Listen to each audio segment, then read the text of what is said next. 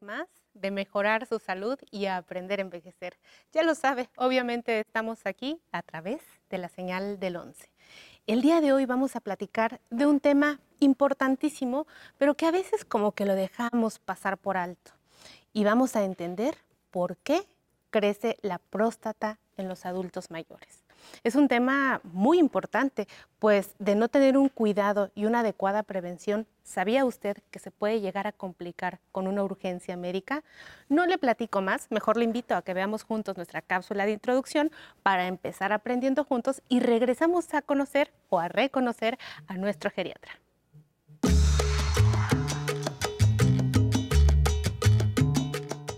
¿Qué es la próstata y cuál es su función? La próstata es una glándula que está ubicada justo debajo de la vejiga del varón. Posee el tamaño de una nuez y tiene como función, junto con los testículos y las vesículas seminales, producir semen. A medida que los hombres envejecen, la próstata va aumentando de tamaño. A este proceso los médicos lo llaman hiperplasia prostática benigna. Los principales factores causantes de esta inflamación son la edad y los niveles excesivos de testosterona. El aumento en el tamaño de la próstata generalmente produce una obstrucción en la salida de la orina, es decir, forma un tapón que dificulta ir al baño con naturalidad. Los síntomas más comunes de la inflamación de próstata son la necesidad urgente y frecuente de orinar, acompañada de molestia, especialmente por las noches, así como la dificultad para iniciar el chorro de orina y una sensación persistente de que todavía se tiene que orinar más, aunque ya no hay goteo. Los tratamientos para la próstata agrandada son múltiples y dependen de los síntomas en cada paciente, como su edad y condición particular, por lo que la recomendación es buscar atención médica cuando se detecten estos síntomas. Hoy en Aprender a Envejecer hablaremos sobre este importante tema. Comenzamos. Nos acompaña del Centro Médico Nacional La Raza el doctor Josafat Francisco Martínez Magaña. Él es geriatra y además también es parte de la Academia Mexicana de Geriatría y está el día de hoy con nosotros. Gracias, Josafat, como siempre, por venir con nosotros. Muchas gracias por la invitación. Pues vamos a platicar de la próstata y de, sobre todo, entender algo y que nos quede muy claro si es normal que a las personas, a los hombres les crezca la próstata durante la vida. Sí, fíjate, que realmente la próstata sí tiende a crecer con el paso de los años. Esto es por un estímulo de la testosterona que incluso se ha visto comparando en, niños o antes de la adolescencia que la próstata no está creciendo y después de la adolescencia o la pubertad empieza a crecer la próstata después empieza a crecer la próstata. Invariablemente. Así yo me alimente bien, coma bien, tenga buenos hábitos urinarios, va a crecer. Hay factores que hacen que crezca más rápido o que crezca más. ¿Qué factores? Si justo la alimentación, si hay dentro de la alimentación las grasas principalmente, puede contribuir y también la obesidad también favorece y pues la edad eventualmente va a hacer que crezca la próstata. ¿Cómo se siente tener una próstata crecida? Sí, realmente podemos tener una próstata muy grande y hay pacientes que no sienten nada. Y pacientes que la, próstata puede estar no tan grande y ya desde los 55 años empezar con molestias. ¿Qué molestias principalmente? Pues lo que se comentaron, problemas para orinar, orinar muchas veces en la noche, sensación de obstrucción y un chorro, un chorro urinario disminuido. Y estos problemas para orinar, eh, eh, no necesariamente tienen que ser los que después las personas refieren como más graves, que es me paro y me paro y me paro muchas veces a ir al baño. No, antes se vio distinto. Sí, antes realmente son pequeñas molestias, esta dificultad leve al orinar, que te quedas como con ganas, que el chorro como que ya se va yendo eh, más, se va viendo más delgado, y pacientes que incluso les preguntas de, de manera hacia atrás, oiga, ¿y cuánto tiempo lleva así? No, pues llevo tres años. Y las hijas, ay papá, ¿por qué no me dijiste? Entonces realmente a veces hay que preguntar dirigidamente cómo anda orinando para saber que ya tiene problemas. Sin duda alguna le estamos hablando a nuestro público que justo era renuente a ir a checarse la próstata, porque ahí hay una situación a ver si es cierto, que necesariamente me tienen que hacer un tacto rectal, que era una de las grandes implicaciones que las personas decían, no lo voy a permitir bajo ninguna manera, para poder decir que uno tiene cáncer o no de próstata. Y es que es entendible porque uno dice, bueno, la tecnología avanza tanto, hay tantas opciones de hacer un diagnóstico, ¿por qué necesariamente tiene que ver el tacto rectal? ¿Nos puedes hablar un poco más de esto? Sí, realmente para la prevención como tal, se puede optar por solamente hacer estudios de laboratorio, sobre todo el antígeno, el antígeno prostático específico. Podemos omitir la, la cuestión del tacto rectal siempre y cuando los síntomas urinarios no sean tan elevados. Si realmente están muy elevados los síntomas urinarios, hay que descartar otras patologías, como también puede ser una infección como tal de la próstata, que también puede dar síntomas así. Pero general, para eh, prevención, podemos empezar solo con el estudio de sangre, que es el antígeno prostático. El antígeno prostático. Antes nada más pedíamos puro antígeno prostático, pero ahora ya, ya sabemos que ese propio antígeno tiene otras derivaciones. ¿Nos puedes hablar de cuál es la importancia de hacerse ese antígeno? Sí, realmente la, la recomendación es antígeno prostático eh, el específico y si ya sí tienen la duda, justo porque no se puede hacer el tacto rectal o porque a lo mejor no se puede hacer ultrasonido en ese momento, se podría pedir un antígeno específico libre y ese entre menos, menos porcentaje tenga, sí hay probabilidad de tener problemas como tal de algo malo en la próstata, pero generalmente se pide el, específico que es como el general.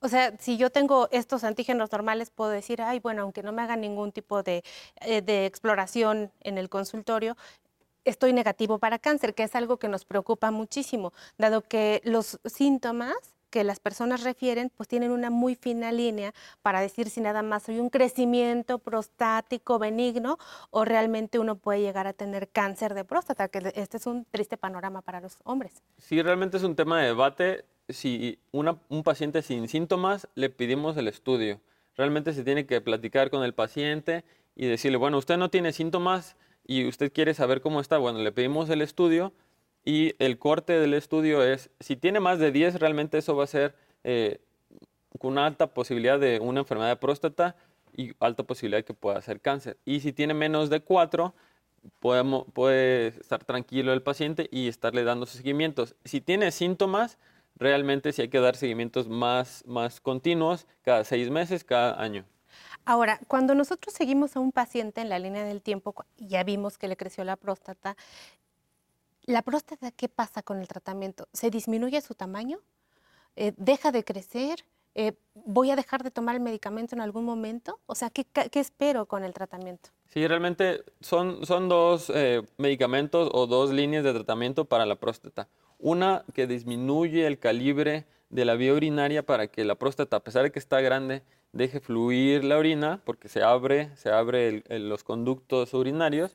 Y el otro sí es dar un medicamento para que la próstata disminuya de tamaño. El problema del medicamento para que la próstata baje de tamaño, que justo bloquea parte de la testosterona, es que se tarda incluso hasta cuatro meses en hacer efecto. Entonces generalmente se, dan los dos, uno que disminuye el, tamaño de la próstata y otro que hace que la vía urinaria se abra para que no sientan tanto la obstrucción. Digo, ahora pensando, si estos medicamentos están dirigidos para una población que sabemos que hagamos lo que hagamos, tendrá crecimiento prostático se pueden dar como prevención cuando empieza, no sé, más de 60 años, más de 70 años, en algunas dosis bajas. ¿Se ha estudiado algo sobre dar prevención con estos fármacos a algo que ya sabemos que va a crecer? Sí, como tal, eh, hay pacientes que pueden tener próstatas muy grandes a los 80, 90 años y nunca tuvieron síntomas. Les preguntas, les preguntas, les preguntas y nunca tuvieron síntomas.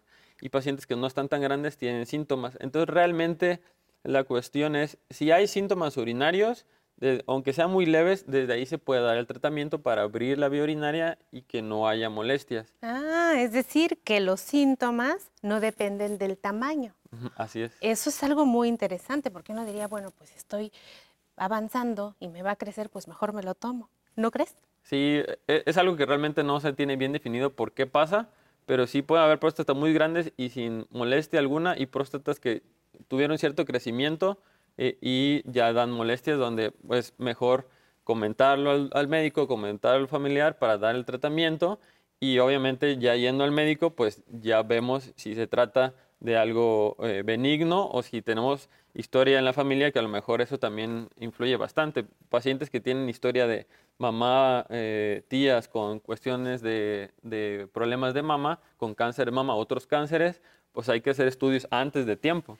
Quiero saber por qué esto puede llegar a ser una urgencia médica. ¿Me lo platicas después del corte? Vamos y regresamos. Es que aprendí en esos años que estuve haciendo, conduciendo, escribiendo y conduciendo conciertos didácticos, que por cierto lo, lo, he seguido haciendo hasta hace relativamente poco, aprendí una cosa fundamental que es mi principio rector en esa actividad. Sí. Si mi público, sea de niños, adolescentes, adultos, rústicos, etcétera, eh, aprende algo de música, me daré por bien servido en segundo lugar. Eso es secundario. Mi idea es que se diviertan, porque la música para mí pasa antes que por ninguna otra parte por el placer y el gozo.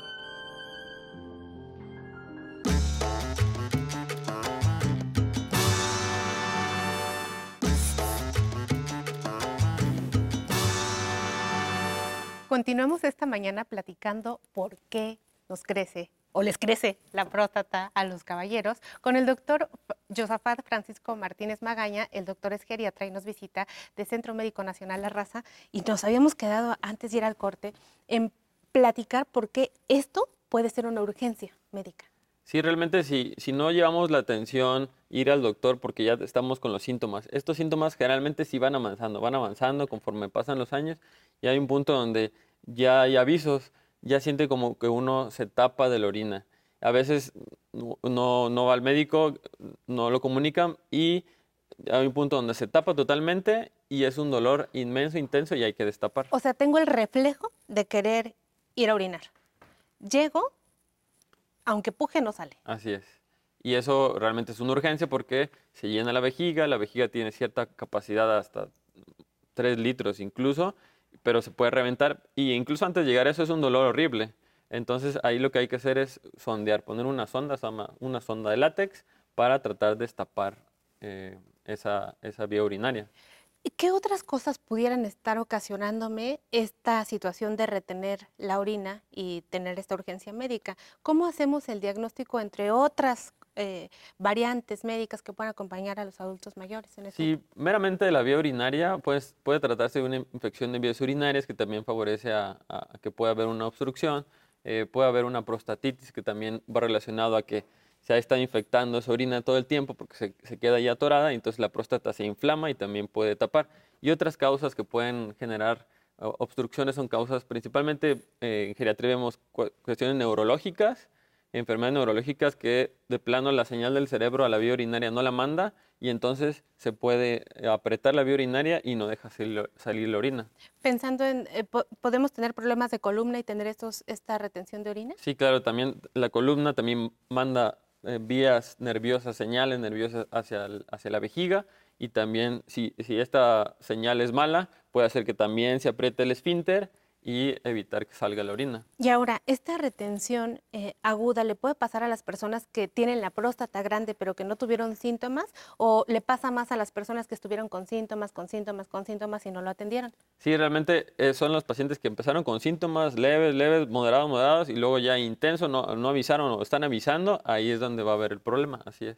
Es decir, que es difícil que yo tenga a mi familiar en casa que no tiene nada de síntomas y de repente, híjole, ya no orina. Sí, que un día para otro no, ahí sería cuestión, cuestión neurológica, cuestión de la columna, se cayó, se pegó en la cabeza, eso sí podría favorecer, pero generalmente próstata va avisando poco a poco. ¿Y qué hay sobre el tratamiento? ¿El tratamiento uno lo toma siempre? Sí, realmente hemos, hemos visto que se, se daban de manera continua y si se quita el, el tratamiento, regresan los síntomas. Entonces, generalmente, si ya hay crecimiento de próstata, porque va, si va a crecer con el paso de los años, se tiene que dar las pastillas. Y si a pesar de las pastillas ya sigue sintiendo las molestias, ya se consideran opciones de cirugía.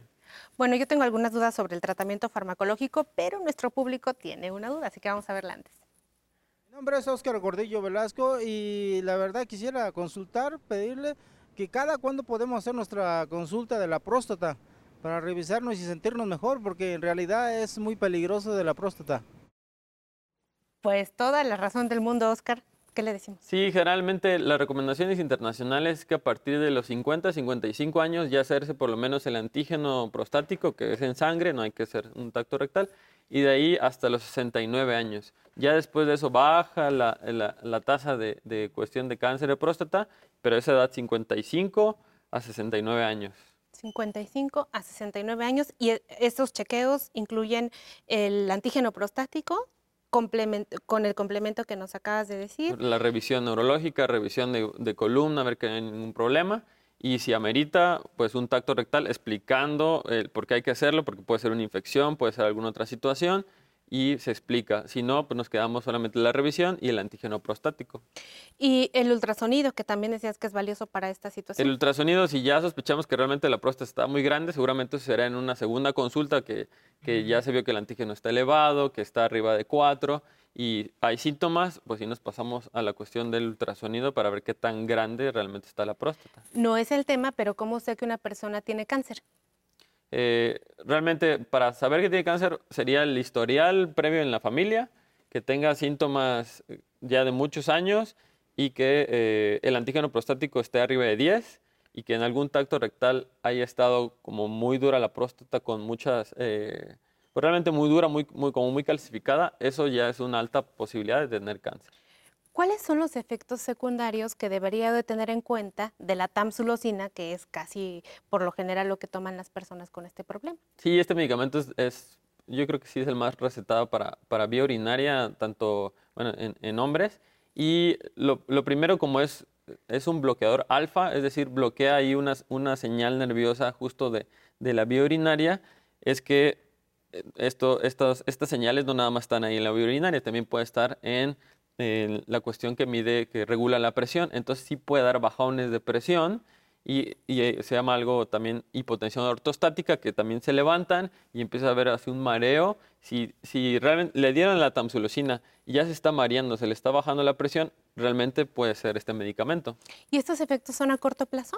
Sí, de un día para otro o incluso como tiene un efecto inmediato, bueno, de horas, pues de un día para otro va a empezar con esas molestias. Entonces es difícil que una persona que ya lo lleva tomando un año, dos años, este, de pronto diga, ay, no, me mareé porque nos están viendo y todo anotan, doctor, ¿eh? Entonces nos digan, bueno, pues entonces eh, me mareé, y cuando me paré de la silla tuve un mareo. Entonces las personas dicen, es la tamsulosina y se la dejen de tomar. Tampoco es No, realmente si ya tomaba la tamsulosina y tienen esto nuevo, la tamsulosina más no va a ser, salvo que hayan cambiado de dosis o, hayan, o, se tomaron de más o les cambiaron eh, de otro medicamento parecido, pero no el que tomaban siempre.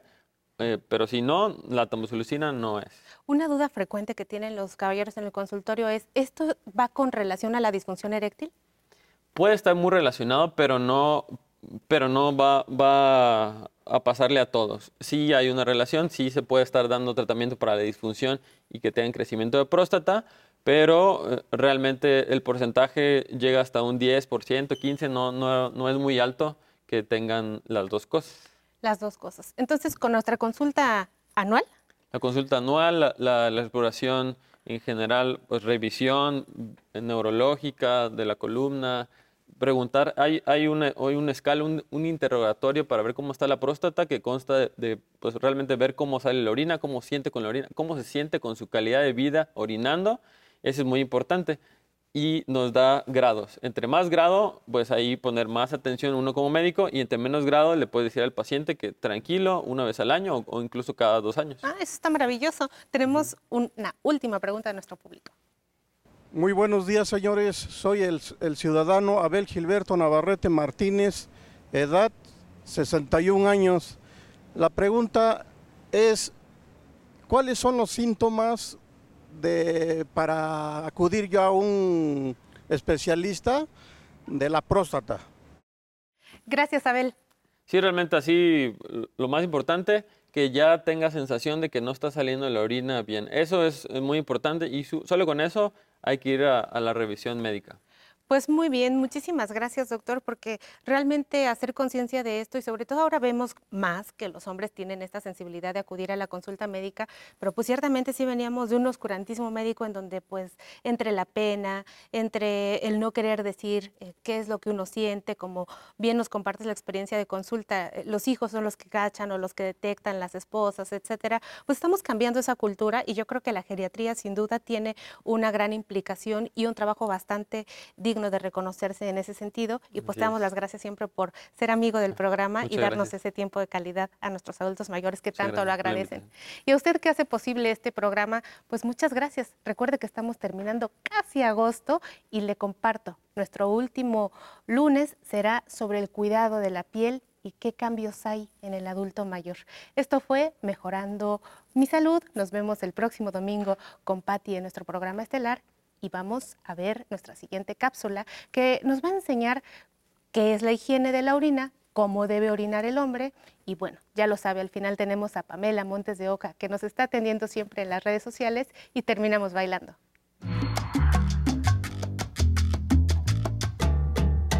Cuando una persona tiene inflamada la próstata, generalmente pasa por muchas dificultades para poder orinar. ¿Qué puedo hacer si tengo inflamada la próstata y no puedo orinar adecuadamente?